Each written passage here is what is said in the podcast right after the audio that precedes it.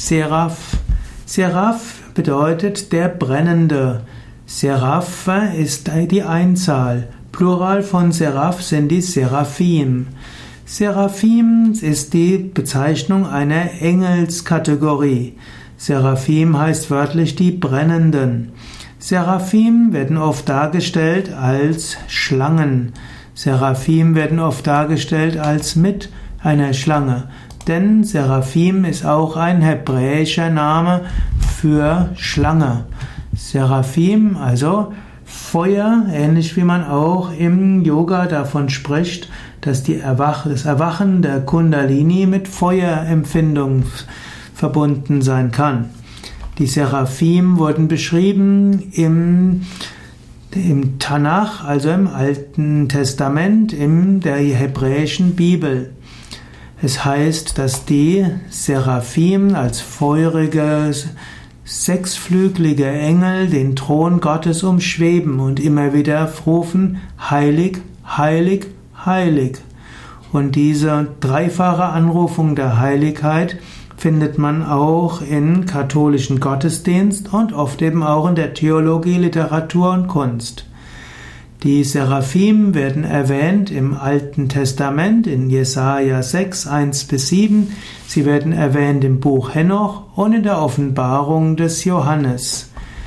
In der Tradition werden den wird den Seraphim der fünfte Rang in der Hierarchie des Judentums zugewiesen. Und in der Ordnung der neun Chore des Christentums sind die Seraphim die ersten in dieser Ordnung.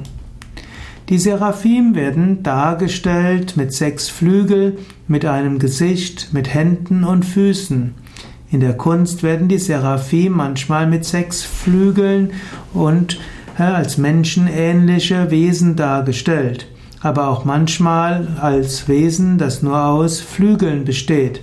In der Hagia Sophia, also der Kirche in Istanbul, in Konstantinopel, werden die, werden die Seraphim dargestellt nur mit Flügeln.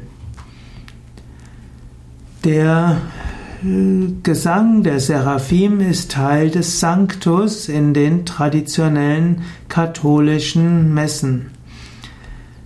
Seraphim sind also die sechsflügeligen Wesen um den Thron Gottes. Es heißt auch, dass der heilige Franziskus von Assisi seine Stigmata bekommen hat durch einen Seraphen. Und so wird deshalb auch der heilige Franziskus als Seraphicus bezeichnet.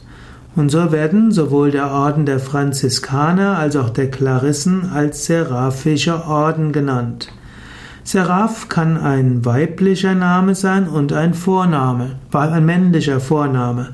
Der weibliche Vorname ist aber oft eher Seraphina.